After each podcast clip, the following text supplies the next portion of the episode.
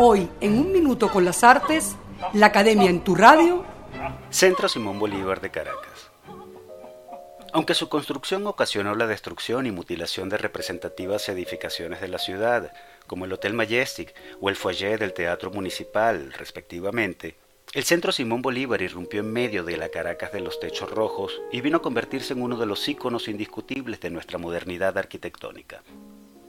Siguiendo los lineamientos del plan Rotival que trazaba la distribución de las nuevas avenidas y calles de la ciudad de Caracas, la Comisión de Urbanismo del Ministerio de Obras Públicas encargó en el año 1948 el diseño de la obra a Cipriano Domínguez, ingeniero civil por la UCB y pasante en el estudio de Le Corbusier en París, experiencia que le permitió conocer de primera mano el trabajo del maestro francés y que fue el sustrato del que luego desarrollaría en Venezuela. Con anterioridad, Cipriano Domínguez había construido otras edificaciones como el Liceo Fermín Toro y el Instituto Pedagógico de Caracas, por solo mencionar algunas que hoy se mantienen en pie, cuya sencillez, limpieza decorativa y en el uso del color, así como un empleo más racional de la planta, las convirtieron en modelos de estructuras funcionalistas por excelencia.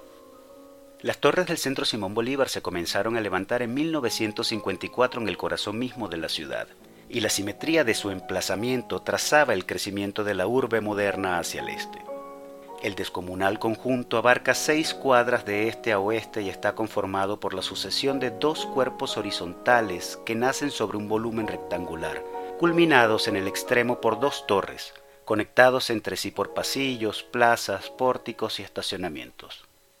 Se dispusieron 100 locales comerciales en el nivel de la calle y otros 200 en el subterráneo, que fueron ocupados inmediatamente por las empresas más prestigiosas.